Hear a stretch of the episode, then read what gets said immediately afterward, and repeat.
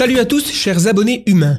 On se retrouve aujourd'hui pour un nouveau podcast. Je reçois Thibaut Hatché, qui a déjà participé au podcast lors d'un épisode intitulé Quelle source d'énergie pour le futur? Et il m'a aidé lors de la rédaction de la vidéo sur la fusion nucléaire, sortie en juin 2019 sur la chaîne YouTube. Et en parlant de fusion, eh bien on va approfondir le sujet dans cet épisode, puisque pour rappel, c'est un ingénieur en énergie. Il se passionne notamment pour la fusion nucléaire. On va parler des projets historiques et actuels autour de la fusion. Est-ce que la fusion nucléaire est la meilleure source d'énergie pour une civilisation avancée? Où trouve-t-on le combustible? Est-ce qu'il faut miner la planète pour en trouver?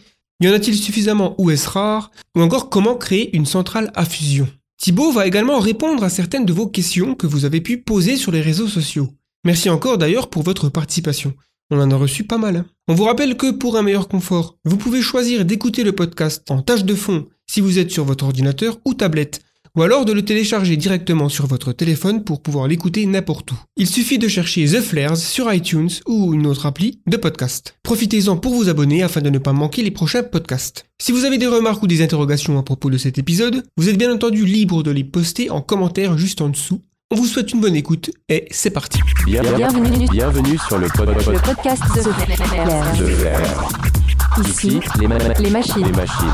Des conversations sur les nouvelles technologies, la conquête spatiale, Posthumanisme. intelligence artificielle, Ferrons ensemble no- no- no- no- notre chemin vers l'avenir. Tout de suite, votre ren- Rendez-vous, votre rendez-vous avec le futur. Le futur. Je suis avec Thibaut Haché. Donc, Thibaut, on avait déjà fait un podcast ensemble. On avait parlé des sources d'énergie potentielles pour le futur, notamment la question du mix énergétique et des potentielles transitions énergétiques vers euh, des énergies plus renouvelables. Aujourd'hui, on va plutôt s'intéresser à la fusion nucléaire. C'est un sujet auquel euh, on a déjà collaboré ensemble pour euh, faire la vidéo qui est sortie il y a quelques temps. Donc c'est sorti en juin, je crois. Donc merci déjà d'avoir accepté d'aller un peu plus en détail sur la question de la fusion nucléaire. Bah, avec plaisir, c'est vrai que c'est un, un sujet important qui le sera encore plus, donc c'est toujours un plaisir d'en parler. Exactement, et je pense qu'il y a eu beaucoup de questions. J'ai proposé à, sur Twitter, sur Facebook et sur euh, YouTube aux gens, aux abonnés et ceux qui nous suivent de poser le- leurs questions. Donc je vais les poser euh, aussi. Bon, déjà, je pense qu'on va commencer tout de suite par une question générale, extrêmement générale, puisqu'on parle beaucoup d'énergie. Il y a beaucoup de euh, confusion, j'ai l'impression, avec ce mot énergie. On parle de produire de l'énergie, de la consommer, alors qu'en fait, d'un point de vue physique, ça fait pas beaucoup de sens. Donc, question qu'est-ce que l'énergie? Alors euh, effectivement, ça c'est une super bonne question. On en avait déjà un peu parlé dans le podcast euh, précédent sur les sources euh, d'énergie. Et donc là, du coup, je vais, je vais reprendre à nouveau la, définition que j'avais entendue dans, un, dans une conférence d'Étienne Klein, donc, qui est un philosophe et chercheur français que tout le monde devrait voir ses conférences. Et donc lui, la définition qu'il donne de l'énergie, c'est une quantité qui se transforme. Alors je vais expliquer un peu mieux, mais en gros, ce, qui, euh, ce qui veut dire par cette expression-là, c'est qu'en fait, nous, l'énergie, on ne sait pas exactement ce que c'est. Euh, on sait très bien modéliser euh, la manière dont l'énergie se transforme d'une forme à l'autre, mais euh, fondamentalement, c'est pas encore évident exactement ce qu'est l'énergie. C'est un problème vraiment fondamental en physique. En tout cas, ça rejoint des problèmes vraiment fondamentaux en physique. Et donc, du coup, voilà. Donc, il faut partir du principe qu'en fait, l'énergie, c'est quelque chose qui se transforme. Elle peut être donc l'énergie, elle existe sous différentes formes. Nous, on a l'habitude de la voir sous euh, la forme euh, thermique. Euh, l'énergie thermique, donc c'est le chauffage, le gaz avec lequel on va faire du feu pour faire cuire nos aliments. On va la voir sous forme d'énergie mécanique. L'énergie mécanique, c'est les roues de la voiture qui tournent. On peut l'avoir sous forme électromagnétique, donc c'est les rayons qui nous proviennent du soleil ou la manière dont nos téléphones communiquent. Donc voilà, l'énergie, elle existe sous plein de formes différentes. Elle va être stockée sous autant de formes. Donc elle va être stockée sous forme chimique dans les molécules, elle va être euh, stockée sous forme, euh, on va dire, nucléaire dans les atomes, et elle va être stockée sous forme mécanique dans le vent et sous forme électromagnétique dans euh, les rayons du soleil.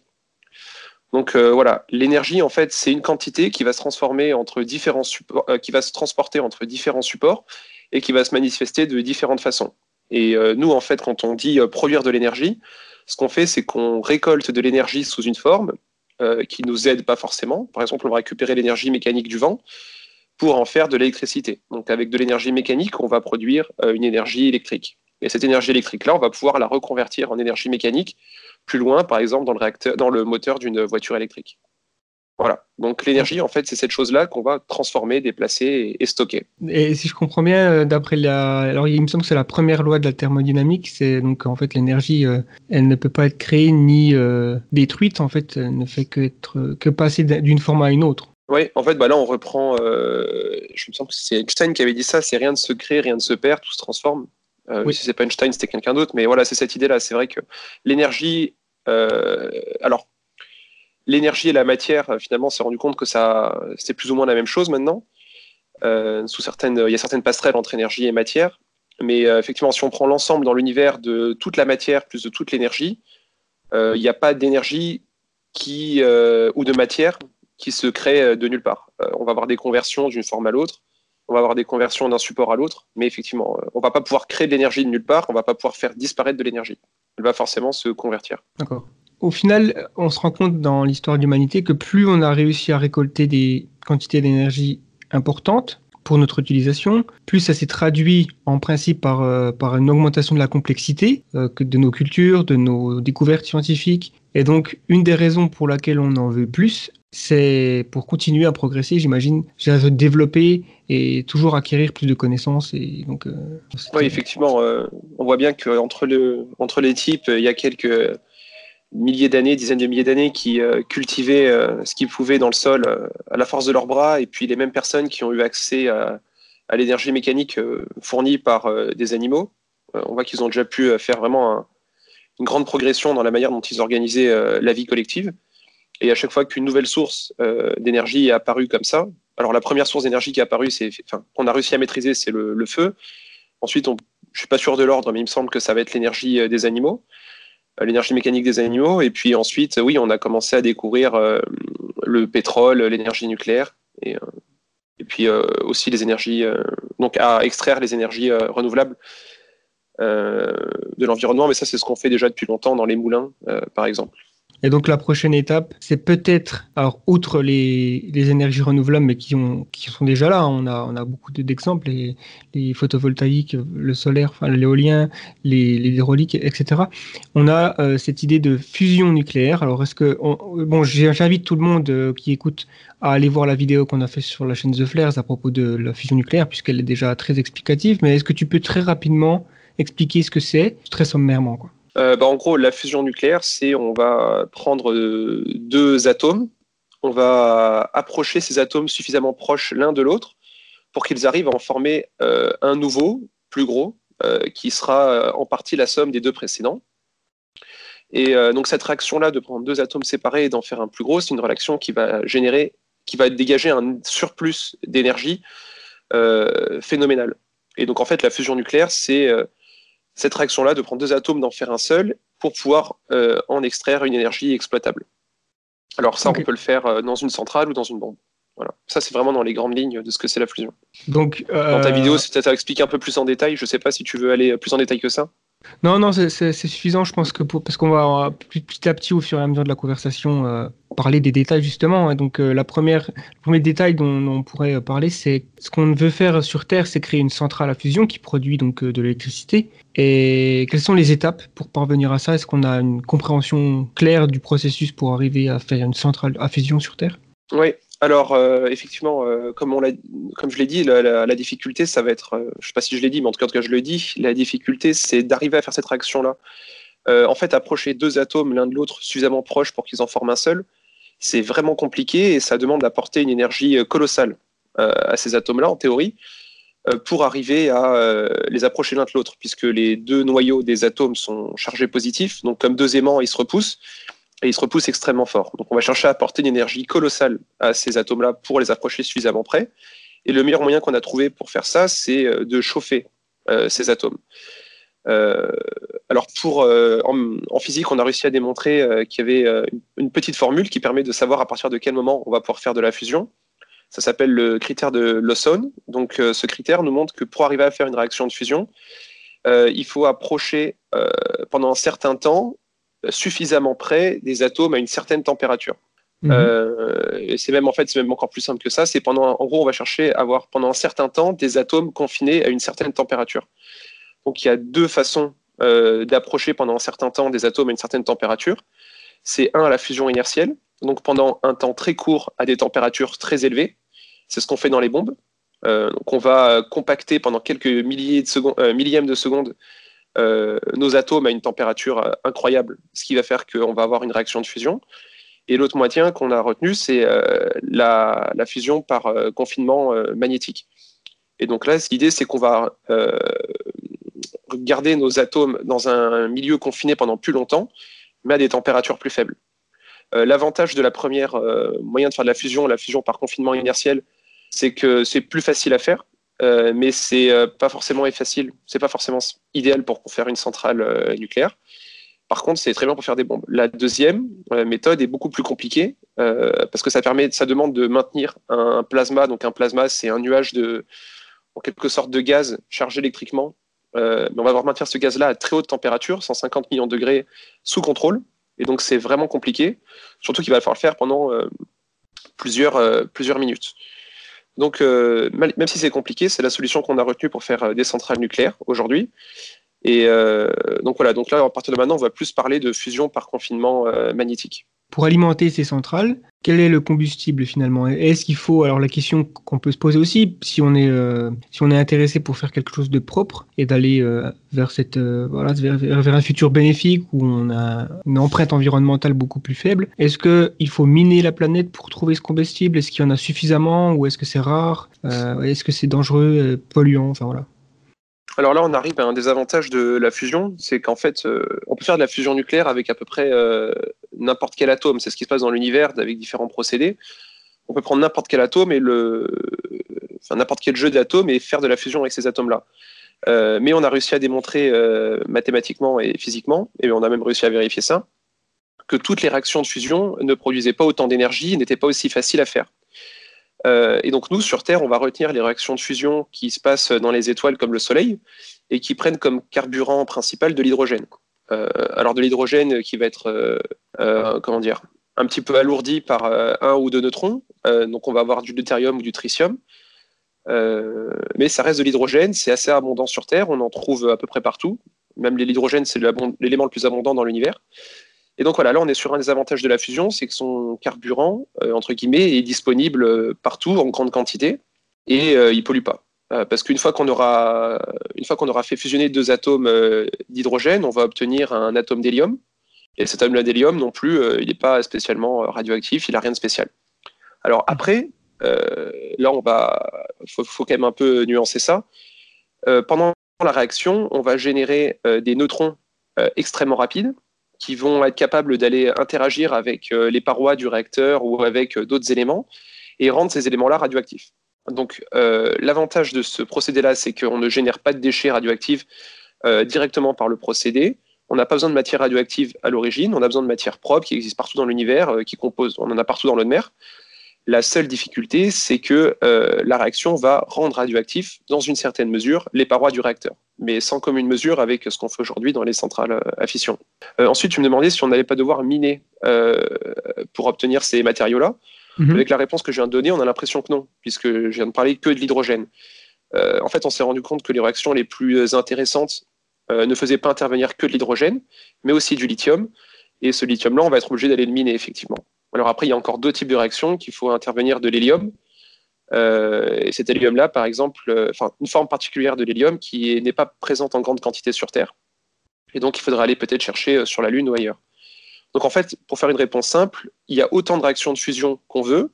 On a identifié quelques réactions de fusion qui nous intéressaient. Certaines d'entre elles ne nécessitent absolument aucune mine, rien du tout. Mais en revanche, ce pas les plus rentables. Nous, on va quand même essayer de faire celles qui sont les plus rentables, les plus intéressantes, et auquel cas, on aura besoin d'aller chercher des matériaux ou de produire des matériaux qui sont relativement rares et qui ne sont pas euh, inaccessibles ni, euh, particulièrement euh rares dans l'absolu dans l'univers. Ok, donc c'est plutôt une bonne nouvelle. Et donc, euh, est-ce que tu penses que la fusion nucléaire, c'est la meilleure source d'énergie pour une civilisation avancée, je dirais, une, civilisation qui, qui, a des énormes projets d'infrastructures de, de, et donc et une grande population, enfin une, civilisation plus ou moins comme la nôtre, voire plus élevée? Ben, j'ai l'impression que dans l'état actuel des connaissances, euh, oui, parce que si on, pour peu qu'on arrive à la réaliser, euh, pour peu qu'on arrive à démontrer que ça soit faisable euh, de le faire relativement facilement une fois qu'on a la maîtrise technologique suffisante, Euh, on peut le faire à partir de l'élément le plus abondant dans l'univers. On peut la réaliser n'importe où, sur demande. C'est à peu près 100 litres. Euh, on va dire qu'avant qu'une espèce intelligente dans l'univers euh, épuiser le potentiel de la fusion, euh, on a le temps de voir venir. Euh, donc, a priori, dans tout ce qui est a priori pour l'instant euh, concevable, imaginable, euh, la fusion reste la meilleure source d'énergie possible. Après, euh, souvent les auteurs de science-fiction qui ont essayé de prévoir l'avenir euh, ont imaginé un avenir euh, complètement naïf parce qu'ils n'avaient pas été capables d'imaginer effectivement ce qu'ils étaient incapables d'imaginer. Et donc, moi, la réponse que je vais te donner, c'est avec ce que je suis capable d'imaginer, à l'heure actuelle, je te dirais que oui.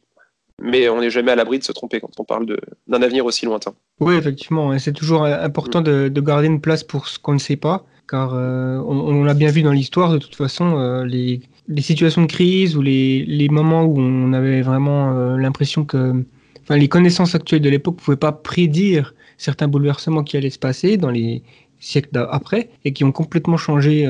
voilà, il- il- j'ai appris un truc récemment, c'est qu'à un moment donné, à l'époque préhistorique, commençait à y avoir une, rarif- une rarification des silex. Ah ouais? Et aujourd'hui, ça nous paraît ridicule. Tu vois, on se dit pas, on est en oh mon Dieu, la, la civilisation va s'effondrer parce qu'on a de silex.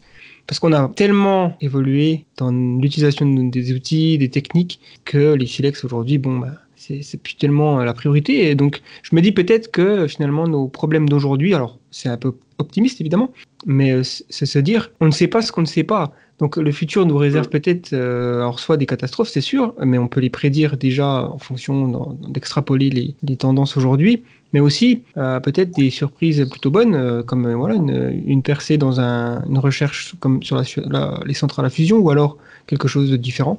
Mais euh, ouais, il faut toujours être ouvert à ça. quoi. Et donc, Ouais, euh, l'histoire, tu dis que tu es optimiste, mais finalement, l'histoire est pleine d'exemples où les gens pensaient être arrivés au bout d'un système, au bout d'une ressource, ça allait provoquer un effondrement massif. Et finalement, à chaque fois, une solution a été trouvée. Alors, ça ne veut pas dire que les solutions à nos problèmes d'aujourd'hui seront systématiquement trouvées, mais oui, dans l'histoire, on peut se permettre d'être euh, optimiste. oui. Exactement, des problèmes, il y en, il y en aura toujours. Enfin, je pense qu'on n'arrivera jamais à un stade où on se dira il n'y a plus de problème, ça y est. Non, il y aura toujours des problèmes. Et euh, la seule, euh, la seule, je dirais, métrique, c'est que les problèmes ont des solutions. Et les solutions, euh, elles sont dépendantes de connaissances. Et donc, si une connaissance n'est pas, ne va pas à l'encontre des lois de la physique, elle est euh, atteignable. Donc euh, voilà, c'est juste, euh, cette idée que finalement, être optimiste, c'est se dire tous les problèmes dans l'univers qu'on peut rencontrer sont juste dus à un manque de connaissances en fait. Et, puis aussi, ça me fait penser à un truc. la conversation, je viens de penser à quelque chose.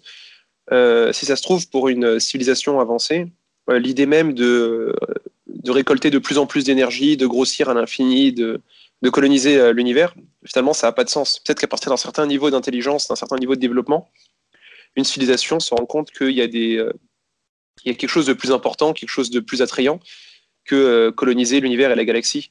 Et donc, en quel cas, peut-être que l'énergie ne deviendrait, ne deviendrait plus la source, euh, la ressource centrale de cette civilisation-là.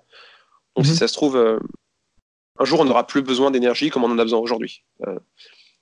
C'est vrai que c'est Parce que j'ai- voilà, expliquer le paradoxe de Fermi, on- on va dire. Oui, en plus, oui. Euh, donc ouais, euh, je voulais savoir aussi, euh, bon, je sais que c'est toujours, c'est toujours difficile de donner des dates, on va plutôt donner une fourchette ou, ou alors à la limite une estimation, je dirais, par rapport au projet actuel. Quelles sont les, bah, les, les estimations sur l'arrivée d'une centrale, donc déjà une centrale expérimentale et puis après peut-être commercialement viable? Alors, on va parler de, du coup de deux choses. On va parler de, des initiatives du secteur public et des initiatives du secteur euh, privé. Mhm. Euh, sachant que euh, pour l'instant, on va apporter euh, a priori plus de crédit aux initiatives du secteur euh, public que celles du secteur privé. Et dans le secteur public, euh, l'in- l'initiative principale, c'est euh, ITER. Et ITER, là, il n'y a pas longtemps, il y a quelques, j'ai vu l'actualité passer récemment ces derniers jours, donc ça doit être, euh, ça doit être très récent. Ils ont annoncé qu'ils arriveraient à faire le, ils prévoient de faire leur premier plasma en 2035. Alors ITER, ça va être une centrale euh, expérimentale euh, qui n'a pas vocation à produire de l'électricité sur le réseau, mais elle a vocation à démontrer qu'on peut faire de la fusion de manière rentable, c'est-à-dire euh, produire dix fois plus d'énergie qu'on en investit pour démarrer la réaction. Et donc là, si on a un premier plasma pour 2035, ça ne veut pas dire qu'on a les premières réactions de fusion intéressantes en 2035. Et il me semble qu'il se réserve 10 ans de tests avant de faire les premières réactions euh, qui mettront en jeu des matières comme le tritium et, euh, et je crois peut-être même le lithium. et qui serait plus représentatif de ce qui se ferait dans une centrale commerciale. Donc, euh, on peut retenir que pour le secteur public, euh, l'horizon 2050 pour la démonstrabilité, la démonstration de la faisabilité euh, d'une centrale industrielle, sachant que la suite, le premier démonstrateur industriel est planifié au Japon à partir de 2060 et ça serait Demo. Mais Mhm. ce projet-là, pour l'instant, est extrêmement dépendant des, des aléas du projet ITER. Donc, parler à cet horizon-là de date, c'est effectivement très compliqué, mais en gros, les, les grandes lignes, c'est ça, c'est 2050 idéalement pour la démonstration de la faisabilité paritaire, et à partir de 2060 pour euh, démo, et peut-être du coup euh, 2100 pour euh, l'arrivée des premières euh, centrales, euh, un peu à peut-être 2080, 2090, 2100, je ne sais pas, pour les Mhm. premières centrales commerciales. Ça, c'est un peu si euh, tout se passe selon le plan. Euh, après, il y a effectivement quelque chose qui est intéressant, c'est l'arrivée du secteur privé euh, dans la danse. Alors, ce qu'on observe pour l'instant, c'est qu'il y a beaucoup de startups qui ont euh, émergé, surtout en Amérique du Nord. Ces startups-là sont financées par euh, des acteurs privés qui n'ont pas peur de mettre quelques dizaines, centaines de millions sur la table. Euh, et ce qui est intéressant, c'est qu'on observe une dynamique assez intéressante, qui n'est pas forcément la même que celle qu'on a observée pour SpaceX, etc. C'est-à-dire qu'on prend souvent l'exemple du secteur spatial euh, comme un- la démonstration que le secteur privé peut arriver à faire des choses que le secteur public n'a pas réussi à faire. Oui. Là, dans le cadre de la fusion, je ne suis pas sûr que ça s'applique vraiment, parce que dans le cadre de SpaceX, euh, personne n'a jamais dit c'est impossible de faire atterrir une fusée euh, comme euh, SpaceX l'a fait. Euh, personne n'a dit on ne sait pas faire. Euh, le message principal, c'était ça coûte trop cher, c'est pas rentable. Euh, ça sera pas rentable de le faire. Et donc, du coup, on va pas le faire. On va privilégier des, lanceurs simples, ça coûtera moins cher à développer, dans l'absolu, ça coûtera moins cher. Le pari de SpaceX, ça a été de se dire nous, on va le faire de manière rentable. Euh, et puis, bon, on va voir si l'avenir dira s'ils ont réussi à le faire. A priori, c'est bien parti. Euh, en ce qui concerne la fusion, c'est différent. La fusion, euh, les chercheurs, dans les années, quand ils ont commencé dans les années 60 à faire des recherches là-dessus, ils se sont dit tout de suite, on va réussir à faire des petits réacteurs, ça va aller vite, on va y arriver facilement. Et en fait, les chercheurs se sont rendus compte avec le temps que plus le réacteur était petit, plus le plasma était difficile à contrôler. Et donc, dans l'absolu, il fallait augmenter la taille des réacteurs, etc., etc., etc., jusqu'à aboutir à une complexité de plus en plus grande. Et c'est ce qui fait que la fusion n'est toujours pas euh, aujourd'hui disponible pour un usage industriel et commercial. C'est qu'en fait, les chercheurs, au fur et à mesure de leur recherche, se sont rendus compte qu'il y avait de plus en plus de difficultés qu'ils n'avaient pas soupçonnées. Et moi, avec le secteur privé, pardon, euh, en ce qui concerne la fusion, j'ai l'impression qu'on observe un peu le même phénomène avec des, entreprises, des acteurs comme Lockheed Martin, qui disaient on va pouvoir faire en quelques années un réacteur qui va tenir dans un conteneur de camion. Et en fait, en, observant un petit peu leur communication, on se rend compte que finalement la date petit à petit elle est repoussée. Et elle est repoussée euh, à chaque fois qu'ils annoncent une taille du réacteur de plus en plus grande. Et donc moi j'ai un peu l'impression que le secteur privé se rend compte aujourd'hui euh, qui rencontre exactement les mêmes difficultés qu'avait rencontré le secteur euh, public à l'époque. Et donc là, euh, le problème auquel fait face le secteur privé, c'est pas un problème de rentabilité, c'est simplement un problème de faisabilité. Euh, donc voilà. Euh, pour revenir à la question de base, quelle est l'échéance à laquelle on peut penser voir arriver des centrales à fusion? Pour le secteur public, je l'ai dit, c'est à peu près entre 2060 et 2100. Pour le secteur privé, on a des communications régulières à base de 2020, 2030, 2040. Euh, donc du coup, moi, mon commentaire là-dessus, c'est que en regardant euh, la manière dont ces communications sont faites, retardées régulièrement, euh, on n'est pas à l'abri de se retrouver finalement avec un secteur privé qui rencontre exactement les mêmes difficultés que le secteur public et qui n'arrive pas à produire un démonstrateur avant lui aussi une centaine d'années après le début des recherches. Alors, cependant, même que ce soit donc pour ITER, pour le secteur public ou pour le secteur privé, on n'est pas à l'abri d'une rupture technologique fondamentale qui permette de changer complètement le, la donne. Et euh, par exemple, j'ai vu il n'y a pas si longtemps que ça, juste après qu'on ait réalisé la vidéo, enfin euh, juste après qu'on ait participé sur la vidéo sur la fusion, mm -hmm. euh, j'ai vu euh, une actualité passer sur le fait que des chercheurs en laboratoire avaient réussi à recréer euh, des aimants, mais incroyablement plus puissants que tout ce qui se faisait à l'heure actuelle. Euh, on peut, alors là pour le coup, je suis vraiment pas expert en modélisation de plasma, en contrôle de plasma, mais euh, la puissance des aimants en fusion, la manière dont on peut piloter la puissance d'un aimant est vitale euh, dès qu'on fait de la fusion par confinement magnétique. Et donc on peut imaginer qu'une rupture telle que celle-là, euh, si elle est suivie d'effets, si elle est suivie de conséquences industrielles, permettrait en fait de complètement changer de jeu. Aujourd'hui, on a besoin de faire des réacteurs énormes parce que nos aimants ont une limite de puissance. Peut-être que si on avait des, des aimants qui étaient mille fois plus puissants, on pourrait se permettre de faire des réacteurs peut-être dix fois ou cent fois plus petits. Ouais. euh, ouais. et donc euh, de manière aussi beaucoup plus rapide. Donc voilà, en fait, euh, pour résumer un petit peu donc du coup tout ce que je viens de dire, on ne faut pas s'attendre à voir de la fusion sur un schéma industriel avant 2050-2100, sauf euh, rupture technologique euh, majeure, Euh, soit dans le domaine de la modélisation avec de l'intelligence artificielle, soit dans le domaine plus hardware avec des aimants plus puissants, par exemple. Voilà. Ouais, et c'est donc là, bon. c'est difficile de faire un pronostic. Oui, effectivement. De toute façon, c'est, on, on sait très bien que c'est, euh, voilà, c'est plus une question de probabilité. Je, je dirais que, d'après ce que tu me dis, il semblerait quand même que on- la probabilité serait plus, donc, certainement, euh, deuxième moitié du 21e siècle, encore plus probable euh, ouais. les- les- la fin de cette deuxième moitié, donc le dernier euh, quart, quoi. Et euh, Voilà. bon, après, du coup, je, je- je serais curieux de savoir ce que tu réponds aux personnes qui pensent que, ben, en fait, tout ça c'est bien beau, mais en fait, on va, on va atteindre le mur bien avant, on- il y aura quelque chose. en fait, on, on est un peu déjà à bout de souffle euh, en termes Ouais. de ressources, en termes de d'énergie, en termes de, de rarification, un peu de tout ça. Et donc, euh, le mal sera déjà fait d'une certaine façon et que la fusion, elle va, ça va être à pétard mouillé d'une certaine façon. Est-ce que tu as une réaction à cette. euh, Oui, bah, j'ai deux réactions. La première, c'est euh, si effectivement on atteint le mur avant, bah oui, bah, ça aura servi à rien tout ça. Euh, si on disparaît avant, bah écoute, euh, Hmm. effectivement, ça aura servi à rien. Par contre, si on disparaît pas avant, la fusion sera vraiment indispensable. C'est vraiment, on ne pourra pas passer à l'étape supérieure du développement de l'humanité sans euh, une source d'énergie euh, qui a les mêmes caractéristiques que la fusion en tout cas. Euh, alors après, il y, y a beaucoup de gens qui vantent la décroissance, ce genre de choses, en quel cas, effectivement, on n'a pas forcément besoin d'une nouvelle source d'énergie. Mais pour peu qu'on tienne le progrès euh, scientifique euh, et l'humanité sous sa- son développement actuel comme étant euh, quelque chose de souhaitable, euh, la fusion ne devient indispensable. Euh, même si on souhaite un développement de l'humanité beaucoup plus euh, raisonnable, beaucoup plus raisonné, beaucoup plus respectueux de l'environnement, euh, on ne peut pas trouver une meilleure source d'énergie que la fusion, Euh, puisqu'elle a l'avantage par rapport aux renouvelables euh, d'être illimitée et de pouvoir la contrôler. Alors que les renouvelables, on ne décide pas quand est-ce qu'on va produire et elle a un potentiel qui est un potentiel qui n'est pas illimité, Oui, euh, même s'il est quand même euh, particulièrement important. Et euh, la réponse, euh, la principale réponse que j'ai envie de faire, c'est les gens qui, euh, qui craignent qu'on atteigne le mur avant qu'on arrive à la fusion et qui se serviraient éventu- éventuellement de cette crainte-là pour dire que ça sert à rien d'investir de l'argent dans la fusion. J'aimerais bien leur demander où est-ce qu'ils préféraient qu'on investisse cet argent-là. Le projet ITER, il me semble que c'est 19 milliards de dollars sur toute la durée de la construction du projet. J'aimerais bien savoir c'est quoi le budget publicité dans le monde entier à l'heure actuelle. Quel est le budget voiture dans le monde entier à l'heure actuelle Euh, Voiture diesel, voiture essence.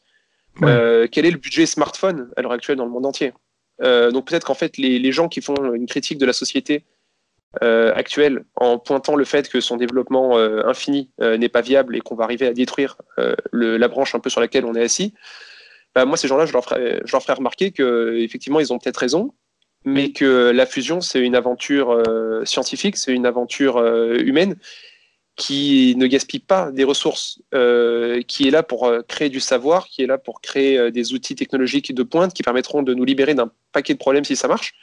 Et donc, même si c'est une cause perdue dans le sens où on aurait disparu avant, c'est pas la fusion qui vaut viser.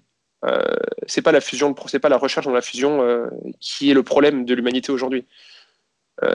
Ça vaut peut-être le coup de. Je pense qu'on pourrait réduire le taux de renouvellement des smartphones, le taux de renouvellement des machines à laver. Euh, on pourrait peut-être réduire les budgets publicités dans le monde entier, réduire le gaspillage alimentaire. Ça, c'est des, des vraies pistes. euh, C'est des, vraies pistes de progrès qui ont un impact bien plus important que la recherche sur la fusion nucléaire. Et, euh, c'est pour ça que je pense que la fusion nucléaire, en fait, finalement, elle, euh, elle crispe un peu, elle, attire l'attention parce qu'elle est, euh, parce qu'il y a le terme nucléaire dedans et parce que c'est un investissement public massif. Mais quand on regarde par rapport à la quantité d'argent qui est gaspillée par l'humanité euh, chaque mois, mon avis, euh, ITER paraît vraiment euh, minuscule.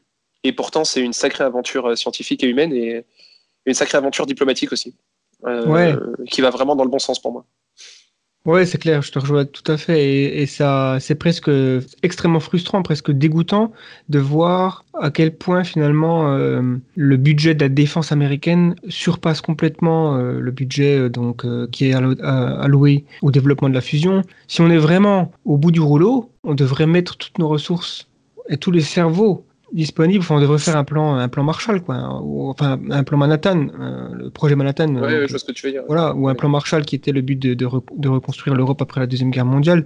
C'est-à-dire vraiment de, de se dire, euh, c'est l'objectif, euh, il faut le faire vite, et, et on sait que c'est bénéfique, on sait que ça, ça peut marcher, et, donc euh, voilà, c'est un peu, c'est ça qui me, qui me frustre beaucoup. Maintenant, ouais, préfère dé- dé- dépenser de l'argent dans, dans Hollywood et faire des, voilà, Ouais, par exemple. ouais. Bah, Comme euh, l'a dit, je sais plus qui, euh, haïssez le jeu, n'haïssez pas les joueurs. Euh, C'est-à-dire que finalement, on est dans un jeu, euh, dans un jeu, euh, dans un jeu à l'échelle mondiale où effectivement le, les États-Unis jugent indispensable pour la pérennité de leur État d'avoir un budget de la défense euh, complètement surdimensionné. Hmm. Euh, ce qui peut être intéressant, c'est de se poser la question euh, comment changer les règles du jeu. En fait, en gros, mon message, ça sert à rien euh, d'aller voir les, de pointer du doigt les décideurs américains en leur disant euh, ce que vous faites, c'est mal. Euh, il faut orienter l'argent ailleurs.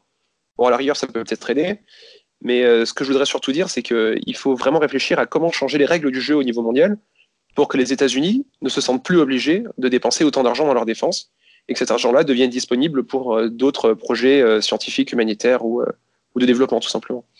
Hmm. Ouais. Et ce qu'on dit pour les États-Unis, finalement, c'est valable un peu pour tous les pays du monde. Je suis pas sûr qu'en Europe, on soit à la traîne dans ce qui est l'accroissement des budgets de la défense. Euh, c'est juste que, bon, comme on dépensait moins, la hausse paraît moins, moins haute, mais c'est un peu une tendance mondiale en ce moment d'augmenter tous les budgets, tout, tout le monde augmente ses budgets de la défense. Et donc, ce qui serait intéressant de se demander, c'est comment enrayer cette dynamique et euh, comment euh, créer un monde où les pays ne se sentent pas obligés de gaspiller autant d'argent, dépenser autant d'argent dans des projets qui font pas forcément progresser euh, le bien-être de l'humanité. Ouais, et puis je pense qu'une des solutions, bah, justement, c'est la fusion nucléaire, puisque euh, qui dit énergie euh, propre et, euh, et très abondante, pour pas grand-chose finalement en termes de combustible, ça Oui. signifie forcément une nouvelle ère pour l'humanité, dans le sens où on n'a plus à, à se dire si j'ai des ressources, c'est parce que le voisin en a moins. Enfin, tu vois ce que je veux dire? On a cette. Ah oui, parce que là, en plus, oui, c'est une ressource que tous les pays ont, auront à disposition. Donc, oui. Ouais, tout le monde a un peu d'eau, tout le monde a la possibilité d'avoir euh, du deutérium, du tritium, et donc euh, il me semble pas que ce sera un problème de. Bon, moi, je suis la Chine, j'ai des terres rares, euh, je fais un- un- un- une guerre commerciale avec les États-Unis si, si ça me chante, et puis on a cette espèce de tension qui grandit. Enfin voilà, c'est c'est comme ça, c'est dommage, mais on espère Oui. que ça ira mieux. Du coup, euh, pour partir sur un peu, imaginons un futur très lointain, genre euh, en 2500, allez, je pars euh, un peu très loin. Est-ce que euh, si la fusion elle est massivement adoptée sur Terre, donc on va dire chaque pays a plusieurs centrales et que on a une euh, comme ça une sorte de ouais, une prolifération des centrales à, à fusion, est-ce qu'il y a un problème qui peut arriver avec Parce qu'on voit bien que à partir du moment où on a eu euh, les énergies fossiles à disposition, on a commencé à savoir comment les extraire. On se rendait pas compte qu'on faisait du mal à, l'environnement parce qu'on n'avait pas vraiment conscience des effets pervers de relâcher du CO2 par exemple. Est-ce qu'il y a aussi un effet pervers qui peut arriver avec la fusion sur euh, une échelle très grande?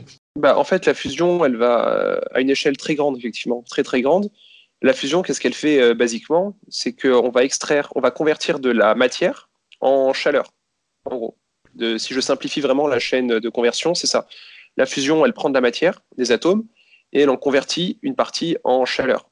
Et Mhm. euh, donc, c'est un peu comme un énorme chauffage euh, qu'on installe sur Terre. Alors, tant, qu'il n'y en a qu'un seul, ça va, mais si on commence à recouvrir la Terre de ces chauffages-là, alors avant d'y arriver, il va falloir effectivement euh, vraiment, vraiment une sacrée paire d'années, sacrée paire de, paire de siècles, peut-être, peut-être. Ouais. Mais en gros, la limite fondamentale de la fusion, c'est ça, c'est le jour où on brûle tellement d'hydrogène que finalement on, chauffe directement la planète. Donc y a même- plus un problème de gaz à effet de serre ni quoi que ce soit, c'est juste qu'on chauffe directement la planète. Euh, donc ça, avant d'y arriver, effectivement, il faudra vraiment énormément, énormément de temps. Mais c'est un peu la limite fondamentale de la fusion pour une planète, c'est qu'à un moment donné, on transforme la planète en étoile, quoi, si on va jusqu'au bout du phénomène. ouais. Du coup, il faudrait Donc euh, voilà, Ouais. peut-être directement limite aller voir le soleil. quoi. Ouais, Ouais. voilà. Mais bon, on peut Et- imaginer qu'avant avant d'en arriver là, euh, enfin, il y aura- d'autres modes d'organisation qui permettront de produire l'énergie ailleurs, ou de l'explo- ou de la, de l'explo- enfin, de la, de- d'exploiter cette énergie à l'heure et finalement de délocaliser la, la production de chaleur et de préserver la Terre euh, comme un petit havre, euh, havre paradisiaque. Quoi. Oui, oui. C'est vrai que c'est c'est un petit peu ce qui ressort de pas mal de, de projections de, de plans, on va dire, de certains millionnaires, milliardaires, on va dire. Je pense euh, notamment à Jeff Bezos qui a déclaré qu'il- que sa vision de la Terre dans le futur, ça serait en fait en- toutes les industries lourdes seraient dans l'espace. serait délocalisé dans l'espace. ouais. Voilà, parce que c'est bon, bah, quitte à polluer, autant polluer le vide intersidéral. Euh, enfin, Oui. pas intersidéral, mais euh, l'espace, quoi. Euh, plutôt, ouais. que, plutôt que la planète Terre, qui, qui est un, un jardin. Et, euh, Mm. et en science-fiction, on a souvent ces, ces termes. On a des, des planètes jardins qui sont là pour euh, abriter la vie. On a des planètes euh, minières, plutôt. Donc, euh, ouais, c'est peut-être... à la limite, euh, on parle aussi de beaucoup de, de- des astéroïdes hein, comme étant une source Mm. de, de matériaux. Du coup, par rapport à l'espace, est-ce euh, que la, oui. Ouais, je sais pas si tu veux rajouter quelque chose, oui. Euh, oui, non, j'allais dire, c'est juste rebondir sur ces visions-là. Ces, ces visions-là, elles me semblent aussi un peu transposer, euh, tu sais, les façons de penser du XXe siècle dans un monde où les technologies seront radicalement différentes. Et euh, moi, j'ai un peu l'impression que on aura des technologies tellement, euh, tellement disruptives qui vont arriver, comme par exemple des interfaces cerveau-machine euh, qui permettront de partager ses souvenirs, ses mémoires, ses pensées avec euh, d'autres êtres humains ailleurs dans le monde. Euh, ce genre de technologies-là vont être tellement disruptives que finalement l'humanité de demain, ou ce qui aura remplacé l'humanité demain, aura pas du tout ce besoin-là d'industrie, de planète industrielle ou de, planète jardin. Donc c'est effectivement c'est une vision, une vision qui est possible, cette vision-là d'une industrie délocalisée dans l'espace. Mais euh, j'ai un petit peu le pressentiment qu'on fait l'impasse sur des ruptures euh, beaucoup plus importantes qui vont advenir d'ici là, qui sont beaucoup moins euh, visibles, et qui font en fait que cet avenir-là, peut-être en fait, il nous apparaîtra complètement absurde aujourd'hui. C'est comme quand on regarde les ordinateurs de Star Wars qui maîtrisent le, enfin dans Star Wars ils maîtrisent le voyage interstellaire, mais ils ont toujours des tubes cathodiques. Tu vois un petit peu ce que je veux dire?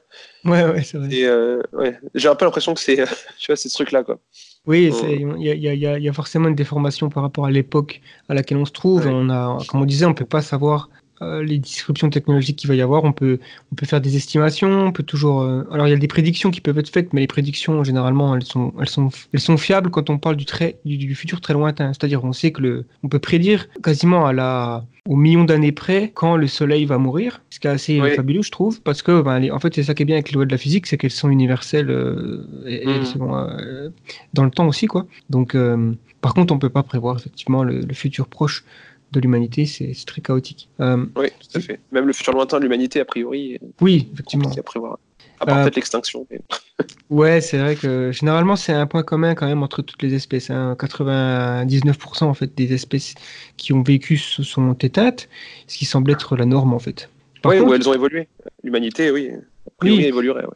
En fait, j'ai l'impression que l'humanité, c'est la seule espèce dans l'histoire de la vie sur Terre qui est capable d'échapper au cycle d'extinction, en fait. C'est-à-dire que, parce que même, même Oui. une espèce qui évolue, au bout d'un moment, les dinosaures, tu vois, ils ont évolué euh, d'espèces plus grandes de, de- de reptiles qui ont Mhm. eux-mêmes évolué euh, des premiers organismes qui sont sortis de l'eau, qui ont eux-mêmes, enfin voilà. Mais il n'empêche qu'il y a eu des extinctions massives. euh, Oui, oui, oui, tout à fait, La- la- donc une planète peut très bien euh, avoir de la vie, d'un seul coup, il n'y a plus rien. Mais nous, j'ai l'impression qu'on est la seule espèce, grâce à, la, à notre euh, capacité à acquérir des connaissances collectives, et Mhm. donc de, bâ- de bâtir quelque chose de plus grand avec ces connaissances-là. On est la première espèce qui a potentiellement le... En tout cas, qui a le potentiel de lutter contre cette espèce d'extinction qui nous guette, que ce soit un astéroïde, un super volcan ou autre. Euh, Ouais, tout à fait. voilà. Mm. Du coup, pour rester un petit peu dans la, dans la thématique espace, est-ce que la fusion nucléaire, ça peut être un moyen de propulsion euh, intéressant pour l'exploration spatiale?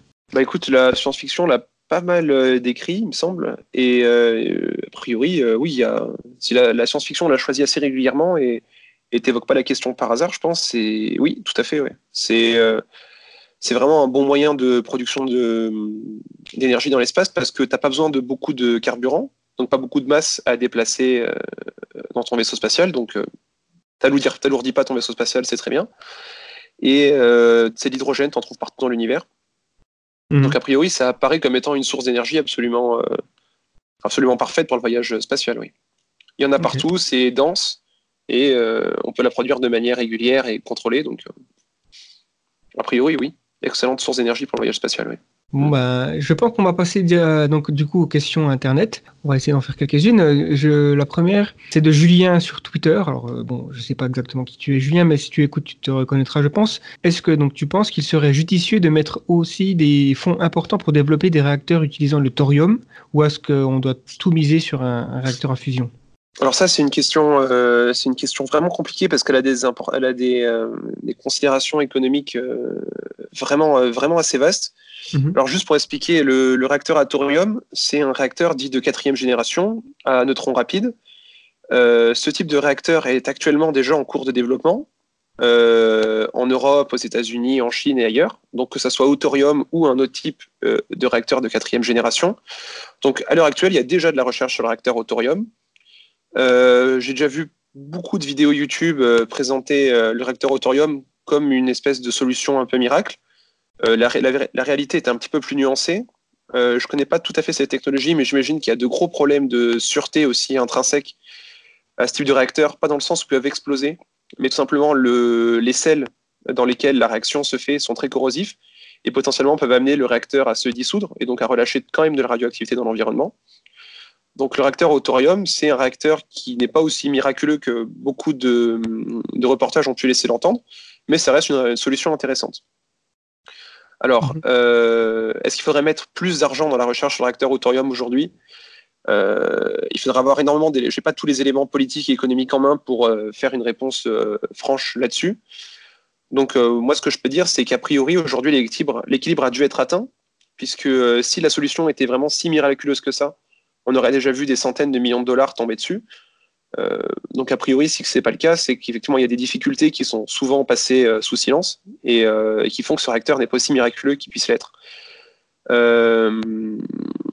Voilà. Après, est-ce qu'il vaut mieux développer le thorium plus que la fusion?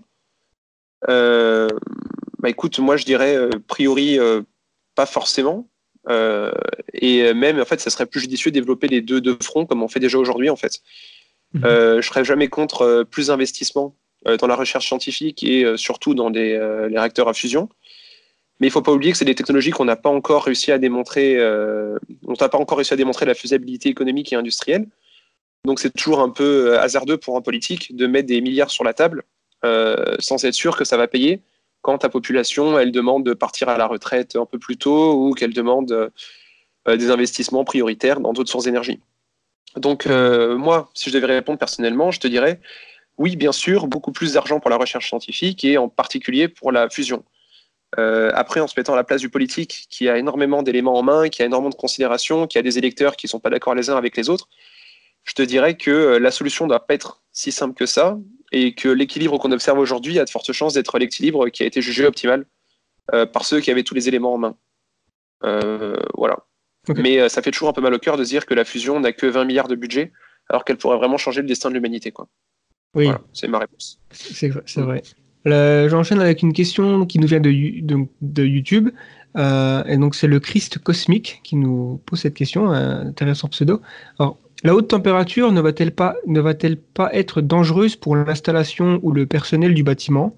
Et est-ce que la fusion Alors. produira de la, la radioactivité comme les étoiles? Mais il me semble que tu as un petit peu parlé de ça euh, précédemment. Oui. Alors, euh, bah, la première question, la haute température ne va-t-elle pas être dangereuse? Euh, Pour l'installation, oui. Pour le personnel, non. Euh, en fait, la difficulté de faire des réacteurs à fusion viables, c'est qu'effectivement, le plasma est très, très, très chaud et on ne veut absolument pas que ce plasma rentre en contact avec les parois du réacteur parce qu'il va bousiller les parois du réacteur. Donc, la haute température est dangereuse pour l'installation, dans le sens qu'elle peut imbimer l'installation, qui coûte cher, qui est compliqué à construire. Donc, c'est vraiment quelque chose qu'on veut éviter. Donc, c'est pour ça que les projets sont aussi longs, en fait.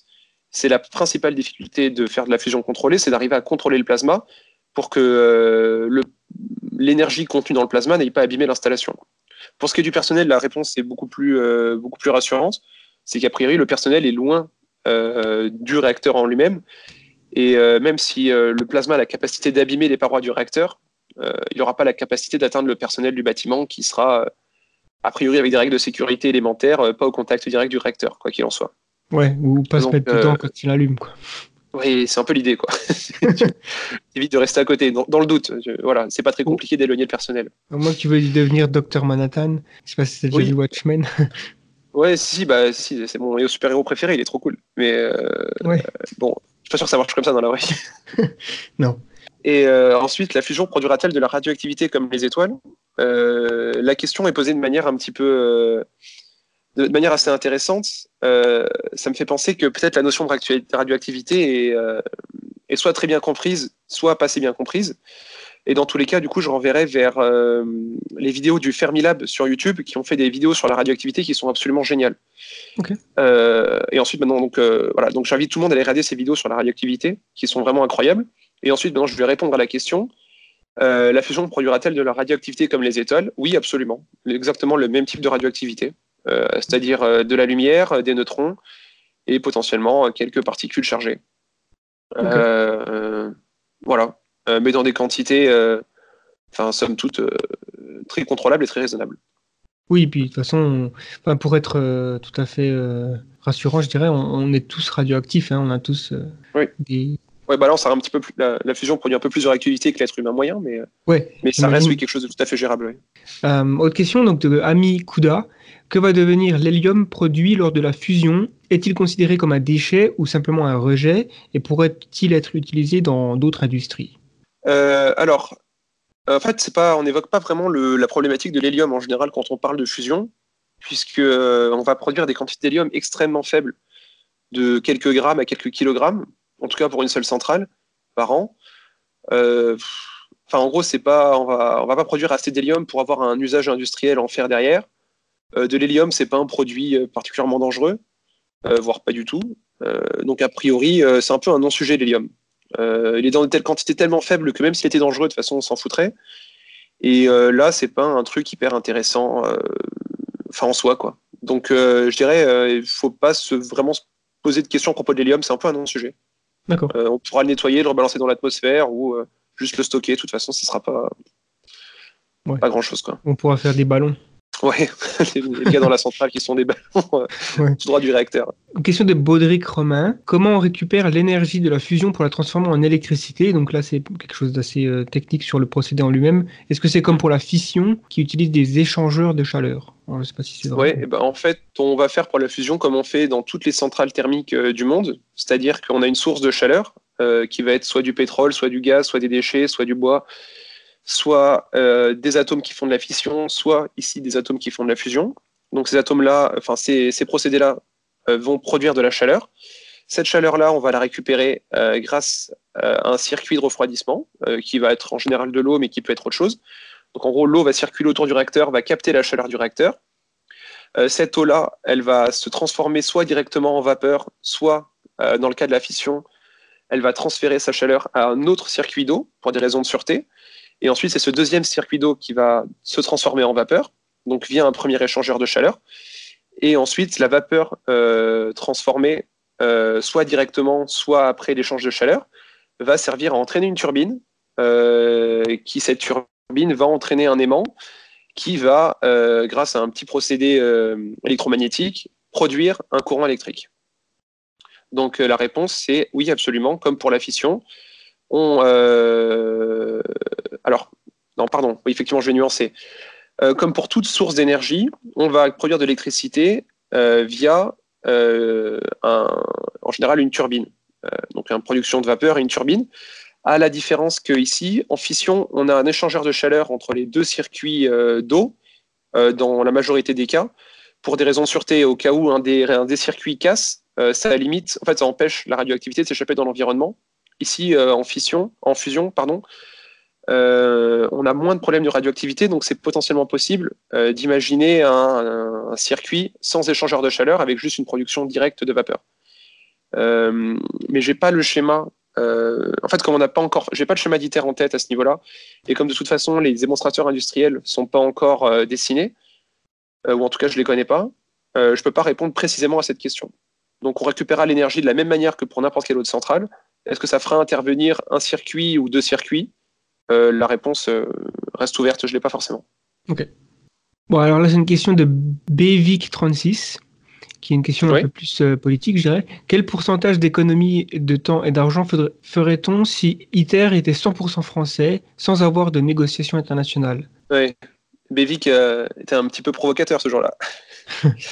Euh, alors, euh, écoute, c'est une, enfin, c'est une bonne question euh, qui, de toute évidence, s'est euh, s'est manifestée auprès des investisseurs américains ou des investisseurs, en tout cas mondiaux, qui ont fait le choix de la fusion euh, réalisée par des startups. Euh, alors, on ne peut pas mesurer ça, quel, pourcentage, d'économie en temps et en argent on pourrait avoir avec une autre organisation. Écoute, je ne peux pas répondre à ta question, Bévic. Il faudrait un peu regarder qu'est-ce qui se passe à l'avenir. est-ce que ITER arrivera à produire un réacteur fonctionnel? En gros, est-ce que ITER et sa continuité arriveront en premier à produire un réacteur fonctionnel? Ou est-ce que ça sera des acteurs privés qui, par d'autres euh, schémas organisationnels, ont réussi à, produire ce résultat-là?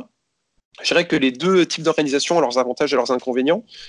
Euh, avec un modèle, euh, comme, tu dis, comme tu dis, international, en mode usine à gaz organisationnel, on a quand même l'avantage d'avoir des financements bien plus, bien plus larges, d'avoir accès à des ressources bien plus importantes, mais effectivement, ça se fait au détriment d'une perte d'efficacité et d'une perte de souplesse.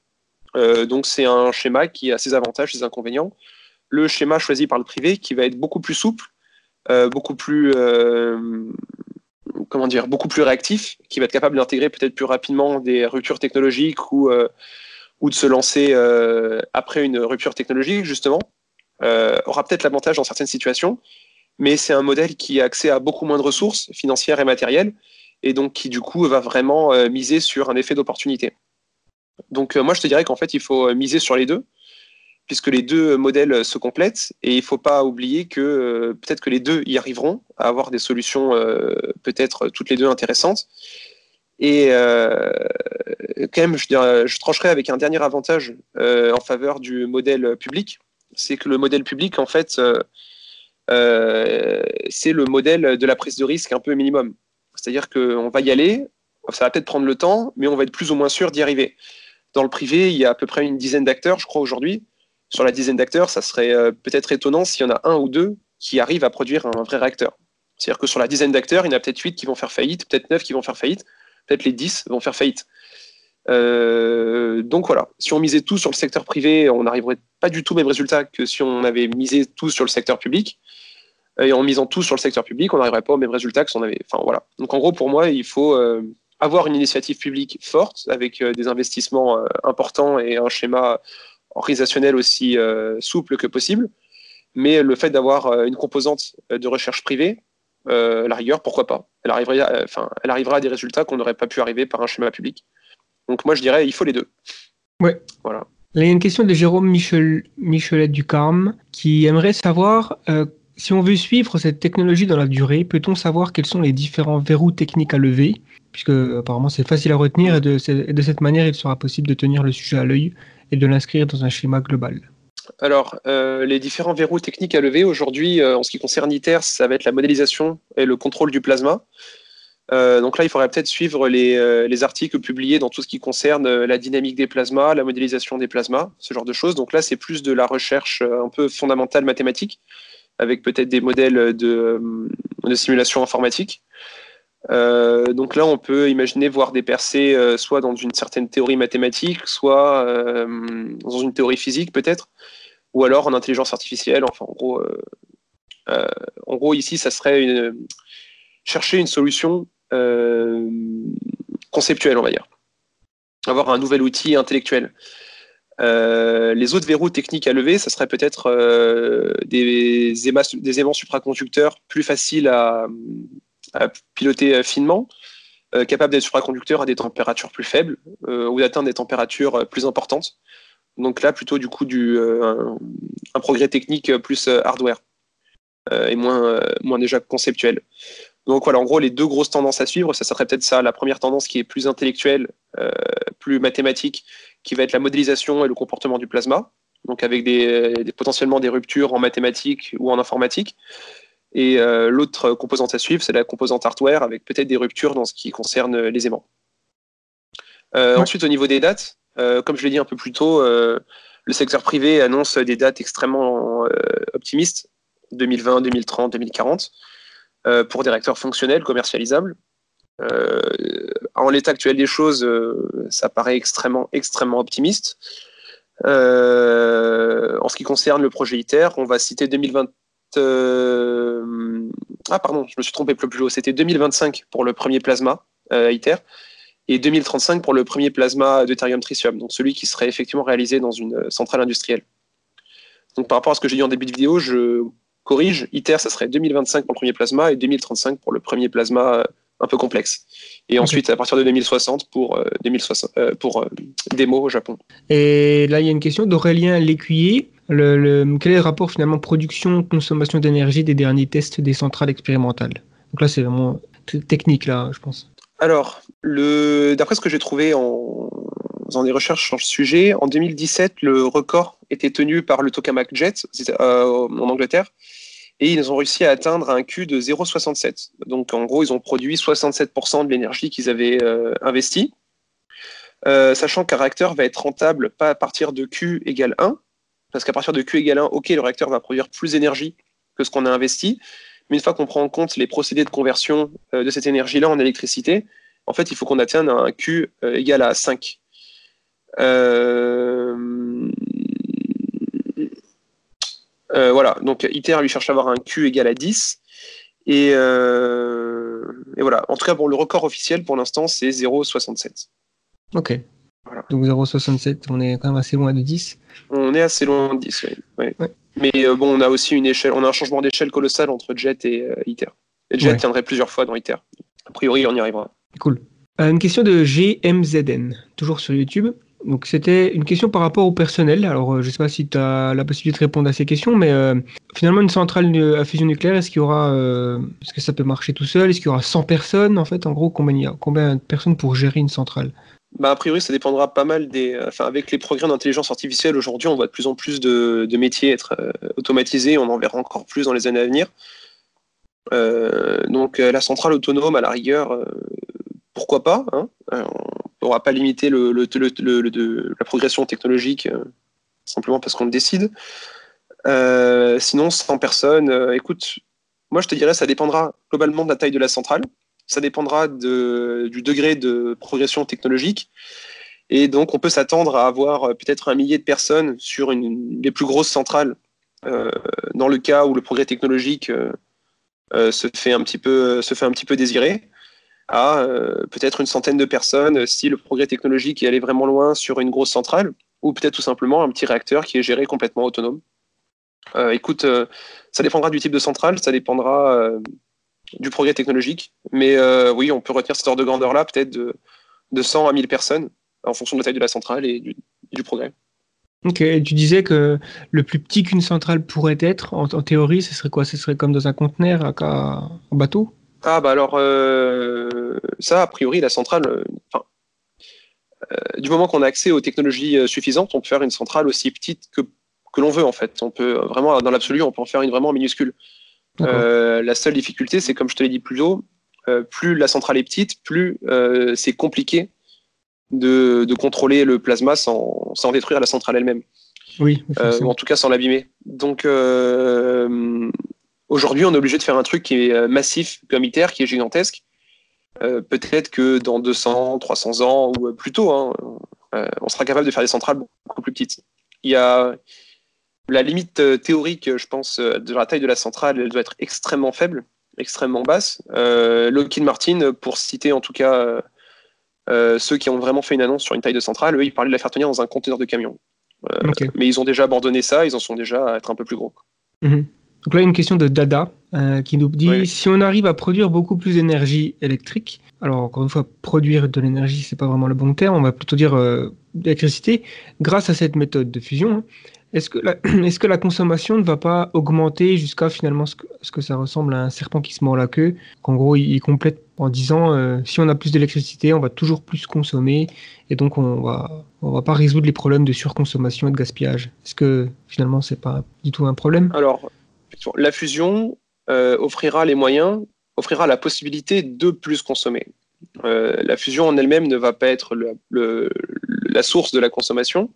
La fusion va donner les moyens de consommer plus. Euh, donc ça ne veut pas dire qu'il faut interdire la fusion parce qu'on ne veut pas consommer plus. La question, c'est de se dire, une fois qu'on aura accès à l'énergie produite par la fusion, quel mode de consommation on veut privilégier pour la société? Sachant que la fusion en elle-même euh, ne produira pas une pollution euh, dommageable pour l'environnement comme euh, tout ce qu'on a à peu près aujourd'hui en- en- dans, dans l'industrie. quoi. Mhm. Donc la fusion en elle-même ne représente pas un problème, dans le sens où elle va pas polluer. Elle va produire une quantité d'énergie fabuleuse et cette quantité d'énergie fabuleuse, effectivement, permettrait de produire toujours plus d'objets inutiles ou de services ou ce genre de choses et donc ne, entraîner de fait euh, encore plus la surconsommation et le gaspillage. Euh, mais ça ne serait pas la fusion qui sera la racine du problème. Et si on identifie que la surconsommation, la surconsommation et le gaspillage sont des problèmes, euh, alors c'est qu'il faut réfléchir de manière plus intelligente aux usages qu'on pourrait faire de la fusion. Euh, Peut-être essayer de, réaliser des expériences scientifiques plus, complexes, encore plus intéressantes, essayer de servir de toute cette énergie-là pour, pour mettre, faire tourner des intelligences artificielles et des usines de manière autonome en mettant euh, tous les gens euh, en vacances euh, à vie. Je sais pas. Enfin, voilà, c'est un problème de société, c'est pas un problème technique ici. Donc on Mhm. peut imaginer des tas de solutions, des tas d'utopies, des des tas de dystopies. Euh, mais la fusion est juste euh, euh, finalement euh, euh, l'outil qui permet de rendre ces dystopies ou ces utopies euh, faisables. Donc après, euh, qu'est-ce qu'on fera du monde? Euh, Ce qu'on fera du monde, en fait, c'est dépend entièrement de nous. Oui, ça dépend de ce que réponse, ouais. De- ça dépend de ce qu'on fait nous et de ce que ce qu'on fait va faire. C'est-à-dire, euh, Ouais. ça devient finalement un truc. euh, Mais, mais, euh, du coup, là, pour rebondir un peu sur cette question, je pense aussi qu'au final, ce serait pas un si gros problème que ça si on surconsomme de l'électricité qui est produite de manière propre. D'une certaine façon, c'est, ça a un impact Oui. beaucoup moins important. Donc, au final, oui, c'est sûr que c'est jamais. Enfin, la surconsommation aujourd'hui, on a un a priori négatif dessus puisque ça a conduit à, à un monde euh, pollué, donc il y a forcément une, réaction hostile à ça. Mais euh, enfin, imaginons oui, quand, voilà, en- oui. au lieu- et quand, quand- que la première révolution industrielle, euh, par un tour de magie, euh, les gars, ils ont inventé la fusion nucléaire. Enfin, ils l'ont pas inventé, mais la, la centrale à fusion nucléaire. On- donc on n'aurait pas eu du tout d'énergie fossile. On serait pas du tout en train de dire bah, qu'il faut moins consommer, quoi. Bah, on pourrait toujours être en train de raser des forêts ou de produire du plastique qui pollue les océans. Enfin, Ouais, il y a toujours ça, ouais. tu vois, finalement, l'électricité en lui-même ne serait pas le problème. La question, ce serait toujours qu'est-ce qu'on fait de cette énergie-là? Qu'est-ce qu'on fait de cette électricité? Est-ce qu'on s'en sert pour raser des forêts ou est-ce qu'on s'en sert pour euh, euh, planter des arbres? Au contraire, je sais pas. Ouais. Il y a toujours euh, effectivement d'autres euh, effets qui sont indépendants finalement de l'électricité, puisqu'on l'électricité, Oui. j'avais parlé sur la vidéo que j'ai fait sur le mix énergétique où finalement ça représente, euh, enfin la consommation de, de la production, et consommation de, enfin production d'électricité euh, et de chaleur. C'est euh, c'est pas non plus euh, le 100% de, des émissions de CO2, c'est euh, il me semble ouais, 70 ou quelque Bon, j'ai plus le chiffre en tête, oui. oui. C'est pas la aussi- totalité. loin- Il y a aussi l'agriculture par exemple qui est très euh, très importante. Mhm, Ensuite, tout à fait. Une question de Corwin Delphine. Donc, je sais pas si c'est une femme. Euh, ce serait la première, peut-être. En tout cas, la première question qu'elle envisage, enfin qu'elle pose, c'est euh, est-ce que finalement, alors tu as peut-être un petit peu euh, parlé de ça, hein, mais euh, est-ce que la fusion pourrait concerner des atomes plus lourds? Donc, Alors, oui. des atomes de carbone ou. On peut fusionner les atomes de. Enfin, après, je, je, je connais. Il y a, il y a peut-être une limite théorique, mais en tout cas, elle doit aller assez haut. On peut fusionner des atomes euh, aussi lourds qu'on veut, à condition d'avoir l'énergie euh, suffisante à disposition. Euh, sachant qu'à partir de certaines tailles d'atomes, il n'y a que des collisions d'étoiles à neutrons qui arrivent à les fusionner. Donc, Ou des supernovas. ou des supernovas. Oui, ou on peut imaginer aussi peut-être des, des- d'autres interactions entre d'autres types d'étoiles et des trous noirs, j'en sais rien. En fait, en gros, il y a vraiment que les Mm. procédés les plus extrêmes dans l'univers qui peuvent fusionner les atomes les plus lourds. Donc nous, sur Terre, on n'envisage pas du tout de faire ça, surtout qu'énergétiquement, c'est pas ce qui est très intéressant. En fait, on a déjà identifié les réactions de fusion euh, qui sont les plus intéressantes euh, de manière énergétique, et euh, on n'a pas intérêt en fait à fusionner autre chose. Quoi. Donc ça fait intervenir de l'hydrogène, du lithium et de l'hélium le plus souvent. Ok.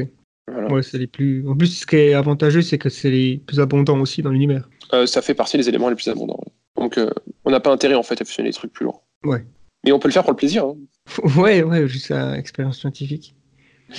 Ouais. Bon, euh, j'ai juste une petite dernière question, mais ça t'en a déjà. en Vas-y. fait, finalement, on n'a pas euh, parlé tant que ça. Mais alors, c'est Expectator sur Twitter qui nous pose cette question. La fusion nucléaire peut-elle entraîner une catastrophe? Hein, Parce qu'on a déjà vu euh, dans l'histoire, les, les centrales à fission nucléaire ont conduit à des catastrophes, notamment Fukushima avec le tsunami et puis Tchernobyl. Est-ce qu'une fusion nucléaire, elle est parfaitement safe? Oui. Euh, oui, oui. Euh, en fait, euh, la difficulté de la fusion, c'est d'arriver à la faire. La moindre perturbation casse la réaction de fusion. Donc non, on peut pas avoir de catastrophe euh, de la même. Enfin, on peut pas avoir des on peut pas avoir de catastrophe industrielle avec la fusion comme on en a vu dans le nucléaire ou dans la chimie ou dans l'industrie, ce genre de choses. Euh, la fusion en elle-même, c'est un procédé qui est, euh, enfin, la manière dont on le fait sur Terre, qui, est, qui, qui- qui peut pas être dangereux en fait. Intrinsèquement, euh, dès qu'il y a un- au moindre problème, la moindre difficulté, la réaction s'arrête. Et c'est vraiment toute la difficulté de la fusion. Voilà. Euh, juste aussi, euh, j'avais vu euh, dans les commentaires de la vidéo euh, qu'on avait fait sur la fusion, euh, qu'il y avait des, re- des remarques sur la fusion froide. Et il me semble aussi que tu avais une question euh, sur la fusion froide ici, non ou pas? Oui, oui, oui, j'ai effectivement je l'ai sauté parce que je me suis dit, j'étais un peu conscient de ton temps et je voulais pas euh, forcément qu'on qu'on passe du temps sur Bon, ça, mais effectivement la fusion froide, on, on a déjà entendu parler de ça. euh, Enfin, finalement ça a fait un petit peu un buzz, il me semble, dans les années euh, 70 ou, ou, ou un truc comme ça et euh, Ah, il me semble. ouais, les années 80 et aux États-Unis. Et puis, euh, du coup, est-ce que c'est euh, complètement euh, farfelu cette idée ou Alors l'appellation euh, fusion froide, ça recoupe en fait beaucoup de procédés différents pour faire de la fusion, euh, mais l'idée c'est toujours la même, c'est d'arriver à approcher des atomes suffisamment proches l'un de l'autre pour arriver à les faire fusionner. Alors à l'époque, effectivement, ça avait fait un énorme buzz dans les années 89 quand deux chercheurs avaient annoncé qu'ils avaient réussi à le faire de manière assez facile. Mhm. Euh, en fait, ça- le- leur travail a été complètement démonté par la communauté scientifique. Et euh, depuis, en fait, la situation, elle est, euh, c'est un peu la, c'est un peu la suivante. C'est euh, on- physiquement, on voit pas comment ça peut marcher, on voit pas comment ça peut se faire, mais ça serait tellement incroyable si on arrivait à le faire qu'il y a toujours quelques petits labos un peu perdus, quelques personnes un petit peu, un peu passionnées qui sont prêtes à financer ce genre de recherche. Donc, à l'heure aujourd'hui, à l'heure actuelle, il y a toujours de la recherche de manière euh, extrêmement marginale qui est faite là-dessus, euh, dans tous les endroits du monde, parce que si jamais il y a une découverte majeure qui se fait là-dessus, euh, ça serait vraiment une rupture incroyable. Mais physiquement, on voit pas trop comment c'est possible, quoi. Même on- beaucoup sont persuadés que c'est pas possible. Donc, Donc en, en fait, c'est quoi? C'est d'avoir des, de faire fusionner des atomes sans d'immense chaleur ou pression Ouais, c'est, en fait, c'est que de, de produire de la, la pression par d'autres moyens. Euh, D'accord. mais on voit bien qu'en fait, il faut à un moment donné, il faut quand même apporter l'énergie. Et euh, si on est à basse température, on voit pas trop comment on peut apporter l'énergie. Euh, Il y en a qui avaient l'idée de faire ça grâce à des, des micro-organismes qui seraient capables d'approcher suffisamment près les atomes l'un de l'autre. Euh, Il y en a d'autres qui voient ça avec des, des cristaux qui seraient capables d'approcher les atomes seulement l'un de l'autre, mais la réalité, c'est que ça marche pas et qu'on est presque sûr que c'est impossible. Et euh, la seule solution euh, qui semble, d'après ce que j'ai vu passer, qui serait possible, c'est euh, en utilisant des muons, en remplaçant les électrons dans les molécules. En fait, en gros, deux atomes vont interagir l'un l'autre via leurs muons. Alors ça, par contre, j'ai pas du tout le fondement scientifique. J'ai jamais vu ça à l'école, ni en prépa, ni quoi que ce soit. Donc, euh, voilà, j'ai juste vu ça en faisant quelques recherches préliminaires. Mais en gros, l'idée, ça serait euh, qu'en remplaçant les, euh, électrons euh, des atomes par des muons, donc c'est des sortes d'électrons plus massifs, euh, les noyaux des atomes en fait se retrouvent beaucoup plus proches les uns des autres, et ça permet la réalisation de réactions de fusion. Mais le principal problème de cette solution-là, c'est que les muons n'existent pas naturellement comme ça dans de grandes quantités dans l'univers. Et c'est pour une bonne raison, c'est parce qu'en fait, ils sont très instables et disparaissent très, très, très, très vite. Et euh, donc, théoriquement, ça pourrait marcher, mais euh, les muons disparaissent tellement vite qu'il faudrait en produire en permanence, en continu. Et euh, c'est pas facile à produire, ça coûte cher, ça coûte de l'énergie. Et donc, c'est ce qui fait qu'en fait, cette solution-là, elle n'est pas viable. C'est qu'il Mm. faut dépenser, euh, en fait, en gros, intrinsèquement, il faut dépenser plus d'énergie pour la réaliser que ce qu'elle dégage. Ouais, ouais. Voilà. C'est vrai que c'est finalement pas tellement le but. Non, voilà. Et surtout que je pense que voilà, ITER ils sont quand même sur une voie qui est euh, qui est testée théoriquement et qui euh, s'il y a- il, il- il développe une centrale avec des enfin, une, une infrastructure assez colossale, des travaux qui vont s'étendre sur plusieurs décennies, c'est qu'ils ont quand même une bonne idée de de leur système quoi. Oui, ouais, tout C'est à pas fait. des c'est pas Bah, des voilà des, des, des moins que rien, imagine ceux qui sont à la tête de ça. Non, non, non, c'est c'est parmi les, les meilleurs scientifiques du monde. hein, donc, euh, ça ne veut pas dire qu'ils y arriveront à 100%, mais en tout cas, si eux n'y arrivent pas, on peut imaginer que pour les autres, ça sera encore plus difficile. Voilà. C'est un peu le, le message. La seule, euh, pour moi, la seule, euh, la seule- le seul moyen de voir euh, une autre solution euh, coiffer ITER sur le poteau, ça serait une rupture technologique euh, que ITER serait pas en mesure d'intégrer du fait de sa trop grande rigidité. Euh, parce que c'est un projet euh, international qui est déjà bien avancé, qui a une dimension importante. Donc en fait, la principale force d'ITER, euh, dans un monde où le progrès technologique euh, euh, est vraiment euh, hyper rapide, c'est aussi peut-être sa principale faiblesse. Mais on verra, du coup, enfin, seul l'avenir dira si c'était la meilleure solution ou pas. Quoi. Moi, je pense que c'est en tout cas une très bonne solution. Ok. Moi aussi. Voilà. Non, c'est vrai que je pense effectivement, je fais confiance à, au- voilà, aux plus grands scientifiques du monde. Puis, ce sera, ce serait intéressant de voir. euh, de toute façon, c'est, voilà, potentiellement, espérons de notre vivant, hein, puisqu'on a quand même, euh, il nous reste quelques années, j'espère, et donc euh, ça fera peut-être la une des, des journaux ou des, des news de, de, de réalité virtuelle qu'on aura dans le futur. hein. Je sais pas trop ce qu'on Ouais. consommera comme, comme truc. Euh, bah voilà, je pense. Que- a fait son premier réacteur. Oui, dis-moi. Ouais, ouais, on, on sera dedans, tu sais, en VR. Ouais. Euh, ouais, ben je, pense que c'est tout. Euh, je m'excuse pour ceux qui ont posé des questions et qu'on n'a pas traitées, soit parce que, ben, effectivement, au cours de la discussion, on les a évoquées, hein, donc vous avez certainement eu déjà les réponses que vous avez, vous aviez en tête, ou alors parce qu'on n'a pas trop le temps non plus, puisque tu es, tu as quelque chose de prévu donc cet après-midi. Et bah, je te remercie beaucoup en tout cas hein, pour cette, ouais, merci pour un peu plus d'éclaircissement sur sur la fusion nucléaire et euh, on espère, on reste très, euh, enfin en tout cas moi je reste très euh, optimiste sur cette euh, technologie puisque je pense, comme toi, je pense que c'est clairement, sauf si on se plante complètement sur sur les lois de la physique ou alors on a on a des, des- des lacunes vraiment importantes, je pense que c'est la euh, la source d'énergie finalement d'une civilisation de type 1 ou ou en tout cas Oui, une civilisation oui. avancée. Ouais, voilà, voilà, voilà. Tout à fait. Bah, merci. Bah, avec plaisir, oui. À, à une prochaine. À une prochaine. ouais. Merci d'avoir suivi ce podcast. On se retrouve très prochainement pour une autre vidéo sur la chaîne YouTube ou alors un autre podcast. Et en attendant, n'oubliez pas que l'avenir est une nuit noire dans laquelle nous ne pouvons pas nous permettre d'avancer aveuglément. C'était Gaëtan pour le collectif The Flares. Nous sommes vos fusées éclairantes, nous sommes The Flares. Merci et à bientôt.